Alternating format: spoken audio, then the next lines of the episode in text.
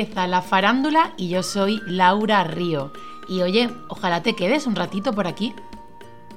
Hola, ¿qué tal faranduleras y faranduleros? ¿Cómo estáis? Fíjate que hoy traigo un protagonista al que seguro que conoces, porque seguro que te has reído con alguna de las obras de teatro que ha escrito y dirigido, que por cierto, si no lo has hecho aún, estás a tiempo porque está girando por los mejores teatros de España con un Oscar para Oscar.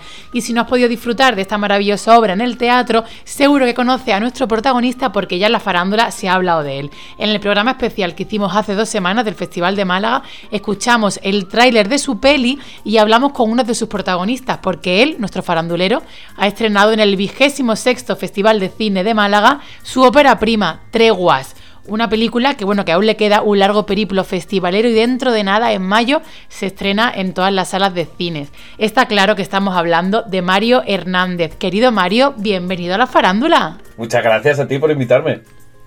Nada, nada, un placer. ¿Cómo estás? Pues bien, bien, bien. Eh, todavía aterrizando un poco de Málaga, eh, porque ya ha pasado...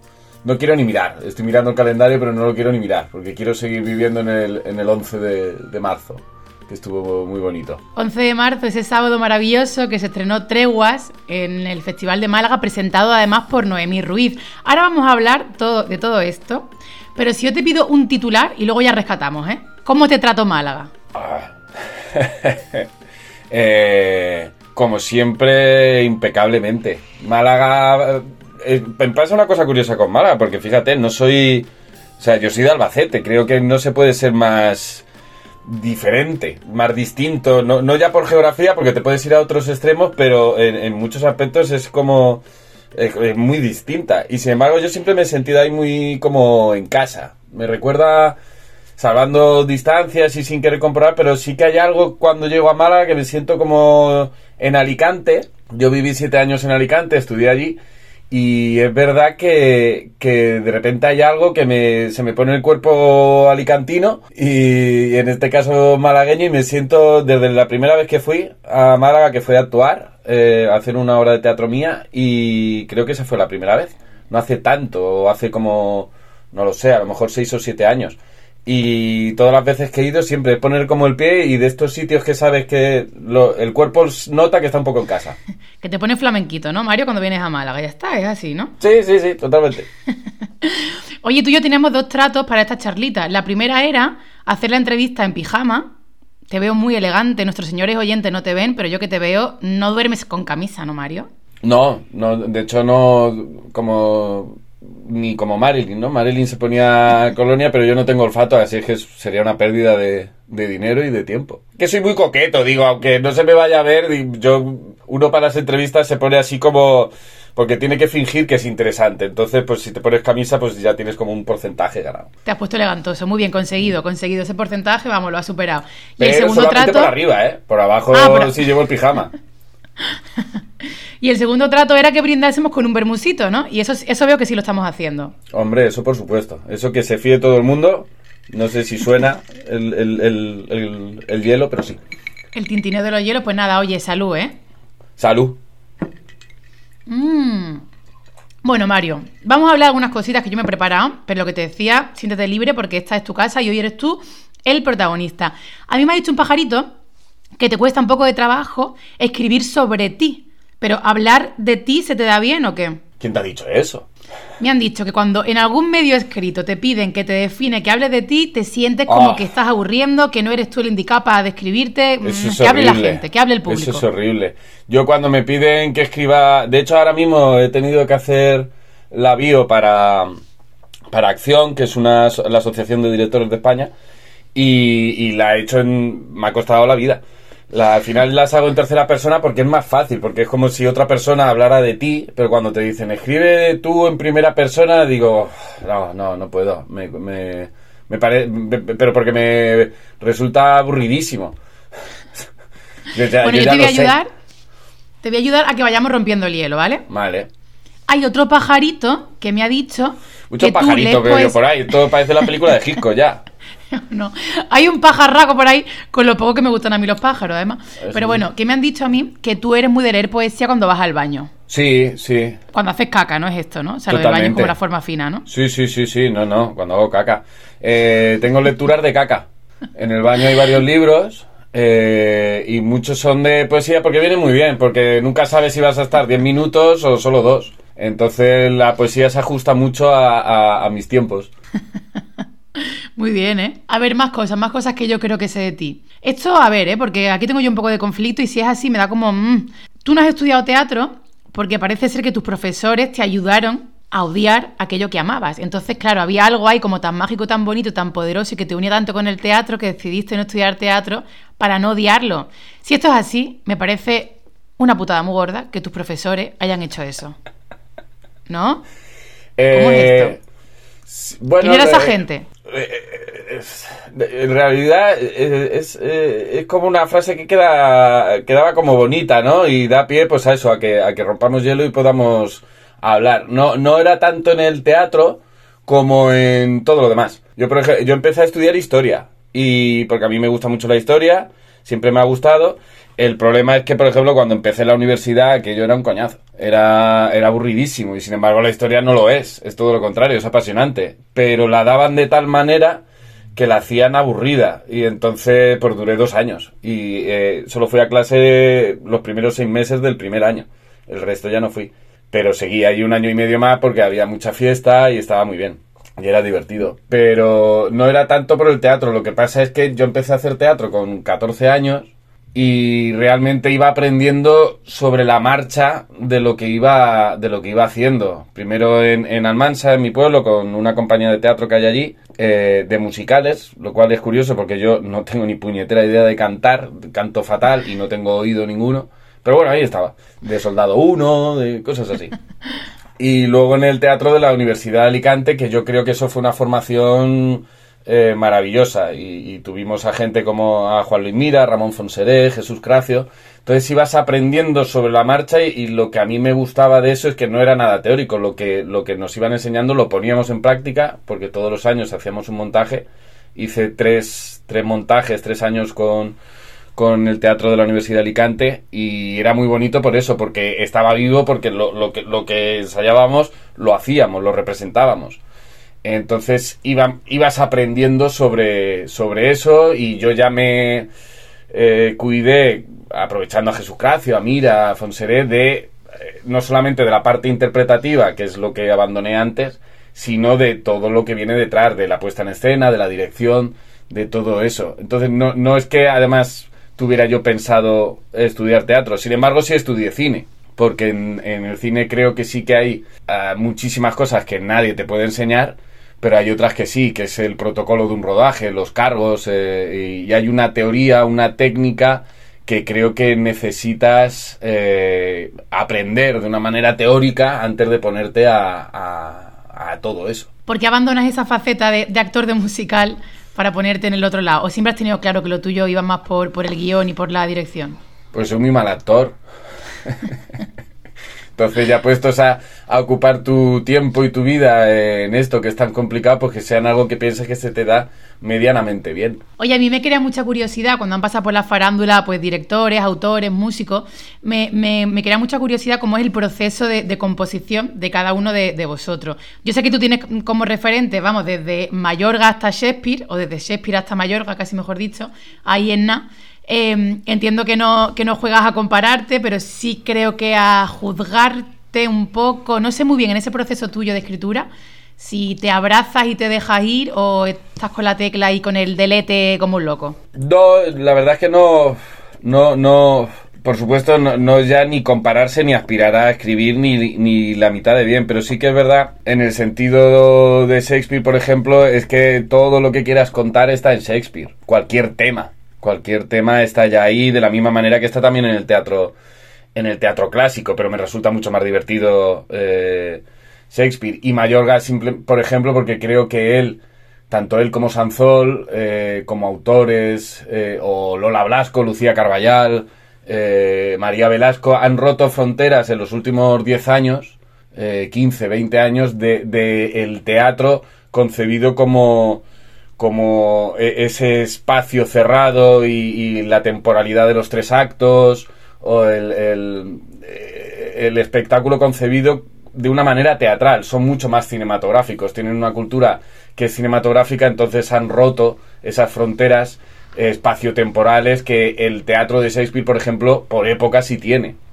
Y en ese sentido sí que es verdad que cuando me planteo escribir un, pues, un espectáculo de teatro, no, no, gracias a ellos, a esas lecturas o a esos espectáculos que he visto, no, no, no te limitas. Puedes hacer lo que sea. En un montaje que era que hice que era sobre poemas de Mario Benedetti, eh, lo que hacíamos era contar todo el exilio de Mario Benedetti del año 73 al 85.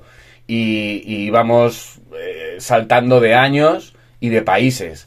Era algo más cinematográfico que, que teatral y sin embargo era puro teatro porque al final era una escenografía solo con maletas y, cada país, cada espacio, cada año era un, lugar determinado de la escena y, las luces y poco más. Fíjate que ahora que te escucho, yo veo que tú también eh, vas más allá y también zarandeas muchas veces los géneros, ¿no? Que, tú, por ejemplo, eh, no haces comedia, pero, pero tus textos tienen gracia, no haces drama, pero emociona, que también es una forma un poco de, de ser un poco transgresor y de decir, oye, ¿por qué encasillarme? ¿Por qué comedia o por qué drama? Sí, porque al final la vida por así decir, no tiene género, es un género en sí mismo, la vida. Y, ahora mismo estoy aquí contigo, me lo estoy pasando muy bien y estamos de risas.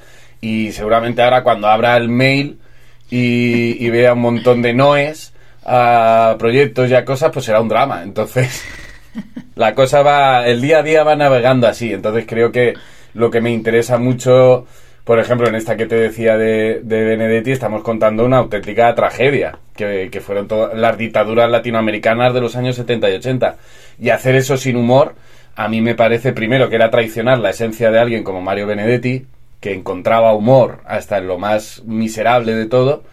Y, segundo, es muy difícil de, de soportar no ya un espectáculo, sino la vida. La vida sin humor es que es, es, insostenible. Con las risas todo se lleva mucho mejor y todos esos no de los que habla, desde luego con un poco de sentido del humor se capean bastante mejor. Claro. Oye, yo te conocí a ti allá por.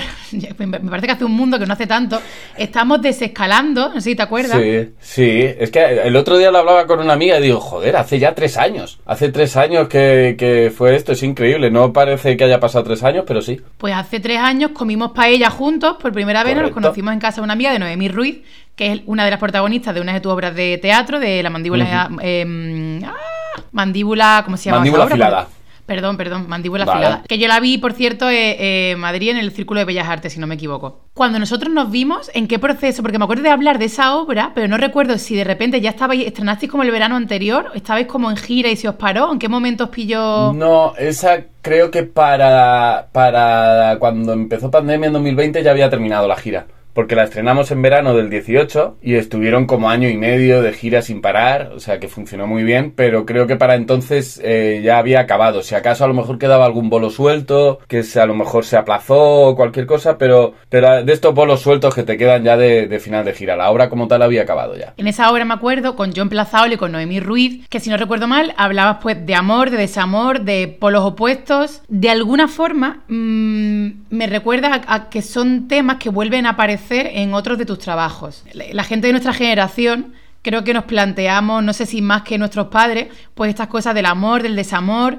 eh, del me caso para toda la vida, del, trabajo, de que de alguna forma me parece que aparecen un poco en tus obras. No sé si esto te preocupa a ti. Más que preocuparme, creo que, que aparece de manera natural porque es verdad, somos la primera generación que se automira tanto sobre eso. Eh, en el sentido de la generación de, nuestros padres, pues mi padre tiene ahora 70, mi madre tendrá 60 y pico, eh, estaba todo más establecido. No ya la de nuestros abuelos, que eso ya primero sobrevive la guerra y luego ya vamos viendo.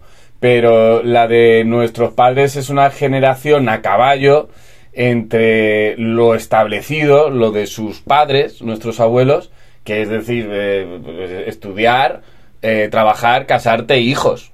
Y, en ese sentido nosotros, que aún podemos arrastrar eso, pero somos los primeros que, que, lo han mirado y han dicho, bueno, pero ¿por qué? A veces no, no solo porque quieras, sino porque, para empezar, de trabajo está la cosa fatal. Y luego términos como matrimonio, como eh, toda la vida, como, como ese tipo de, de, cosas, eh, somos los primeros que se lo han planteado, un camino ya abierto también por, por nuestros padres. Nuestros abuelos no se divorciaban. Se podían odiar, pero se vivían toda la vida juntos. Pero nuestros padres ya sí. Mis padres eh, eh, eh, están divorciados desde hace ya muchísimos años. Entonces es verdad que eso genera una grieta que nosotros hemos continuado planteándonos todas esas cosas que parecían implanteables. Y ya la generación que viene detrás de nosotros es otro mundo. Para, mí, aunque me saquen a lo mejor solo 5 o 10 años, la gente más joven han cambiado por completo la terminología del amor, de las relaciones y de, y de todo. Entonces creo que es algo que está inherente a nosotros y a la hora de contar cualquier historia sale, porque la terminología cambiará, la forma de afrontar o de vivir eh, el amor cambiará, pero lo que no cambia nunca es el, es el corazón. He leído muchas críticas sobre, sobre treguas y, claro, hablando... Eh, Yo también, he leído muchas. ayer leí una, ayer leí una que, bueno, no es una crítica, sino comentarios de gente y eso siempre me hace mucha gracia porque dice, pero tú por qué tienes tiempo para comentar. ¿Tú quién eres? ¿Tú quién eres, no? Pero, pero me, hizo mucha gracia porque eran tres líneas y no sé qué, que no te queda muy claro si le ha gustado o no, y termina diciendo, chula pero no mucho. Y eso me ha encantado. Estoy por ponerlo en el tráiler. Chula pero no mucho. Contéstale. No, no, no, eso ya es... Por cierto, que, que hicimos un programa especial del festival, escuchamos mm. el tráiler de Treguas y escuchamos a, a Salva que también nos mandó un mensaje bonito. Pero bueno, a donde iba, a, la gente que habla y que hace críticas constructivas y guay, no como esta personita de chulo, pero, pero a medias. Em, he, leído de forma repetida que habla, bueno, cuando hablas pues de estos temas que al final son tan nuestros y tan cercanos y que son temas que están vivos, que creo que siempre lo van a estar, porque al final amor, desamor, mm, infidelidad, fidelidad, mm, quiero decir, es que nos van a acompañar siempre, te alejan mucho de la crítica, es decir, que no das tu opinión, que no, que no criticas, sino como que lo expones. Y joder, creo que eso es muy difícil, siendo temas, pues eso, pues como tan vivo y tan cercano que al final todo el rato hablamos de estas cosas, si no es de uno mismo, es de nuestro amigo, del de, de, enfrente. Sí, bueno, más que no, no dar mi opinión, sobre todo es eso, que no lo no critico ni una cosa ni otra, primero porque no soy yo nadie para criticar nada. Y segundo, bueno, pero a veces es difícil escribir sin juzgar. Será, será difícil, pero me parece lo, lo, lo malo lo que, o sea, lo que estaría mal de hacer, porque no, quien dé respuestas eh, está siendo un demagogo, no hay respuestas para prácticamente nada, pero ya en asuntos de, eh, del corazón y asuntos de, del alma, por así decir,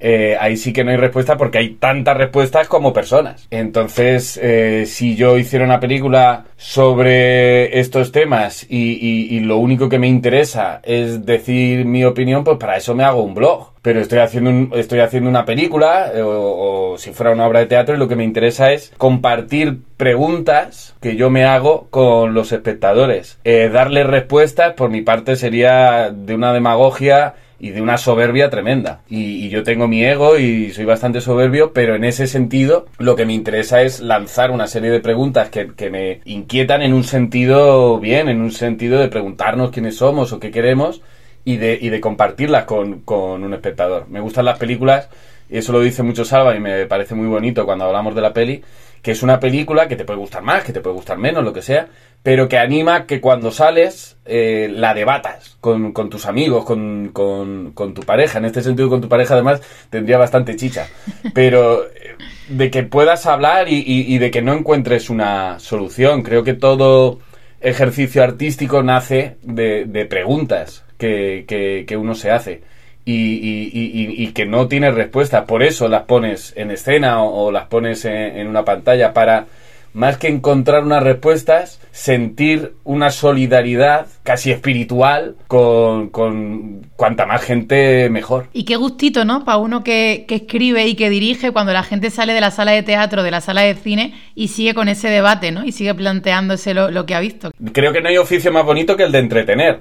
Ahora bien, si en el ejercicio de entretener pues hace reflexionar un poquito, pues creo que todavía es mejor, porque hay algo todavía más entretenido en decir, joder, pero claro, es que le entiendo a este personaje, pero claro, es que también lo que está haciendo, pero es que claro, yo qué haría. Y, de ese yo qué haría, creo que es donde nace esa, esa comunión. Oye, eh, señor Mario, Treguas es como el círculo perfecto, ¿no? Se presentó en el Festival de Málaga hace dos, de, hace, hace dos ediciones, si no me equivoco. el año pasado, durante el festival, ¿rodasteis algunas secuencias? Eh, no, en, eh, hace dos años, justo cuando la presentamos como proyecto, en Neocine Málaga estuvimos rodando, bueno, planos del festival y demás. Lo que pasa es que en esos, al final no se ha utilizado porque en esos dos años, pues eh, todo el mundo salía con mascarilla. Eh, se hizo en junio, además, eh, esa edición del festival, o sea que había un solazo de este malagueño imposible y al final no, no utilizamos eh, nada de eso, pero bueno, ahí, ahí comenzó, sí. Claro, porque tú rodaste en el festival que hubo justo después de la pandemia, que fíjate que el Festival de Málaga fue uno de los, de los festivales que se atrevió a seguir adelante con restricciones, pero que bueno, que no, que no canceló.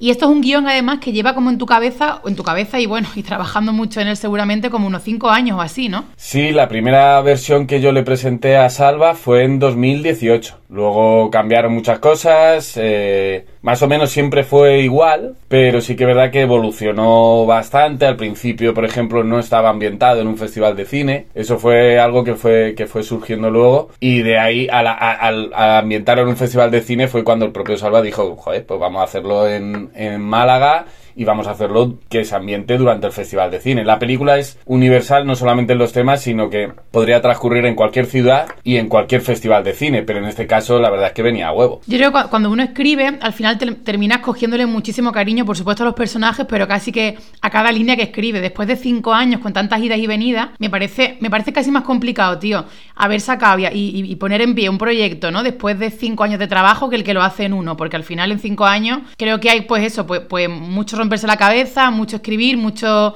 mucho hacer y mucho deshacer. Entonces creo que también tienes que confiar mucho en un proyecto para que después de cinco años sigas trabajando en él y por fin se le pueda ver la luz, porque al final en esta profesión a veces, claro, uno va perdiendo casi un poco la, energía y hay muchos proyectos que por desgracia se quedan en el cajón. Qué guay que, que, bueno, que como en tu caso, confiaras y apostaras y no tiraras la toalla en este periplo de cinco años. Sí, bueno, en cinco años da tiempo para muchas cosas.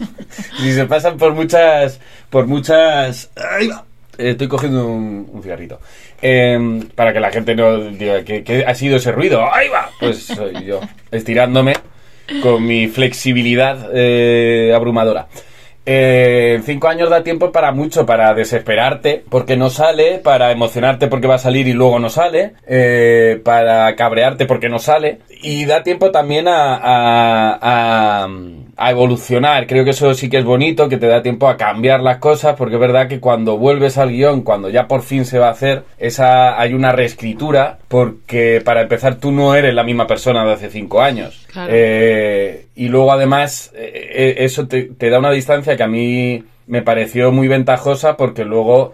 Claro, es una película en la que solo salen dos personajes y hablan todo el rato. Son ellos dos durante hora y media hablando, debatiendo, discutiendo, eh, queriéndose. Entonces los dos actores, Salva y Bruna, la tenían que hacer suya y tenían que salirle todo lo que dijeran que venía por mi parte de una manera más intelectual, más pensada, más trabajada, ellos lo tienen que hacer carne y lo tienen que hacer entraña. Entonces ellos mismos cambiaban cosas, lo hacían suyo y creo que en esos cinco años te da una distancia como para permitir eso, que a lo mejor más en caliente no lo, no lo ves tan claro porque estás todavía muy apegado a, ese texto. Creo que esa distancia eh, en este sentido nos, nos benefició. Pero también me encantaría escribir algo, una película y que se rodara ya. O sea, que si alguien está oyendo esto y quiere hacer algo ya, eh, lo hacemos ya. Yo, vamos, encantado. Porque es verdad, cinco años está muy bien para unas cosas, pero también es muy duro para otras. Por proyectos que no sea, ¿no? Oye, a ver, Mario, eh, la peli se ha estrenado en, Málaga con muy buena acogida. ¿Qué, más cosas tienen que pasar? ¿Cuál es el, proceso cuando una peli se estrena? ¿Ahora qué? ¿Ahora qué toca? Eh, bueno, eh, Vamos a ir a otros festivales, eh, estamos mandándola a festivales internacionales también. Nuestra próxima parada es el Festival de Cine de Ibiza, Ibicine, que tenemos cinco nominaciones eh, para Salva y Bruna como actores, peli, director y fotografía de Alex Bocari. Eh, eso será el 18 de abril y estamos enviando a otros festivales nacionales e internacionales. A priori la película se estrena el 26 de mayo en salas. O sea que bueno, quedan dos meses casi dos meses justos, bueno, pues a, a, a, intentar enviarla a todas partes, a que se vea en todas partes, a que haya muchos laureles en el, en el cartel que siempre queda muy bonito y, y sobre todo ya pues compartirla con, con, el público. Oye, ¿qué te pone más nervioso, un estreno de cine o un estreno de teatro? pues como solo estrenar una película, solo lo puedo comprar con una. Pues no te sabría decir, la verdad. Eh, yo estaba cagado, eh, la verdad, cuando la estrenamos en, en Málaga, pero muchísimo. Pero quizá también por, por, por, por, por porque era la primera vez que, la iba a ver tantísima gente. Es verdad que además, desgraciadamente, o, o, por las capacidades de un teatro, nunca la ve tanta gente una obra de teatro, por mucho que sea el estreno tan seguida. A lo mejor, con suerte, tienes 400 personas. Eh, en un teatro, pero claro, que estamos hablando del Teatro Cervantes eh, de Málaga, estamos hablando de que había, yo qué sé, cuántas personas caben ahí, muchísimas. Y yo estaba bastante cagado. Y, y en las obras de teatro eh, también, también me pongo también me pongo muy nervioso, pero es distinto. Yo creo que se pasa peor en, en una obra de teatro, porque está viva. Eh, quiero decir, lo, lo, que está saliendo en escena, y tú lo sabes, nunca llega, siempre dices, falta una semana de ensayos o faltan dos semanas de ensayo, y aunque las tuvieras, te faltarían dos semanas de ensayo, eh, pero tú lo estás viendo en el momento y dices, ay, esto no ha entrado, este tempo no, eh, los actores en el momento por ser estrenar, porque todavía no tienen esa respiración del público, todavía no tienen asentado cosas, y, y estás viéndolo y dices, me cago en todo, que esto no está todavía pillado, no sé qué, y, y, la estás en la butaca sufriendo. Sin embargo, la película está hecha, está terminada y, y, y, no hay nada que puedas cambiar ya. O sea, una vez que está puesta. Eh, entonces, no sé, es distinto. Yo de todas formas no estuve en la proyección de... Lo voy a decir aquí y ya está. ¿En serio? No. ¿Hiciste la alfombrita y te fuiste? ¿Saliste por la puerta de atrás? Hice la presentación, eh, muerto de, de, Es que impresionaba mucho salir ahí a decir, ¿sabes? Y le habían dado un premio a Alberto Rodríguez, uno de los mejores directores de cine de este país, luego sale aquí eh, el muchacho este de Albacete con... Y, y, hice la presentación y me fui a la besonera. Como la tengo cronometrada, dije, bueno, pues ahora están en el karaoke, ahora están en no sé dónde. Y volví para, para el final. Para los aplausos, ¿no? Anda, Sí. anda. Sí. ¿Estás contento con el resultado de Treguas? Estoy muy contento, la verdad, porque se parece mucho a, a, a lo que yo imaginé. Y eso no siempre pasa con cortometrajes que he hecho, obras de teatro, al final evoluciona de una manera que, que el resultado final no necesariamente es peor, pero a veces se diferencia mucho de lo que tú tenías en la cabeza. Y en este sentido la película se parece bastante a lo que tenían en la cabeza, siendo además nueva. Porque como te decía, ellos la han hecho suya también, Claro. han aportado muchísimo. Y creo que tiene, que tiene mucha honestidad. Y eso para mí es importante en el, en el trabajo. Que dentro de tus posibilidades, de tus capacidades y demás, sobre todo entregues a la- al público algo que sea, algo que sea honesto que, diga, bueno, esta es la película, te gustará más, te gustará menos, pero es la que yo quería hacer eh, y sobre todo creo que estoy feliz sobre todo porque hay mucho trabajo detrás de un equipo técnico que es el que no se sabe o no se conoce o no- se valora menos. Y en este caso yo tuve un equipo maravilloso que remó siempre eh, a favor y que fue un rodaje divertido y que fue con una gente maravillosa y con dos actores eh, espectaculares que sobre todo lo que me apetece cuando la gente vaya a ver la peli sea eso, que disfrute mucho de, de dos interpretaciones de dos actores brutales. Pues oye, mucho éxito para todo lo que viene, mucha suerte para Ibiza y que muchas gracias por ser honesto con todos los oyentes de la farándula y conmigo. Muchas gracias por este ratito, Mario. No, muchas gracias a ti. Qué ratito más corto. Media horita, ya, ya pachado, Bueno, ¿qué ha que- que- es que hablo mucho, perdóname. No, no, Seguro no. Que, que tenían más cosas, pero yo es que me, me enrollo, me enrollo un montón. No sabes tú cómo se agradece cuando los faranduleros estáis cómodos y os enrolláis, porque imagina tú que yo te dijera, ¿qué tal el estreno? Bien. Ya, ¿Para eh, qué aburrido. Gente más Ya. triste, que hay mucha gente triste en el mundo, Mario. Ya, es verdad. Les falta ir más a Málaga, quizás.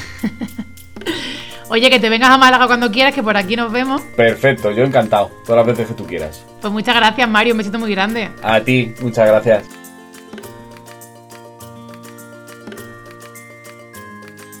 Pues lo ha dicho Mario, que Málaga y la farándula son tu casa para cuando quieras volver. Y todo el mundo ahí agendando, ¿eh? 26 de mayo, que se estrena Treguas en todas las salas de cine. Esta peli de la que hemos hablado, dirigida por Mario Hernández y protagonizada por Bruna Cusí y por Salva Reina. Y os diría, como todas las semanas, que nos escuchamos la semana que viene, pero no, no va a ser así, porque la semana que viene es Semana Santa.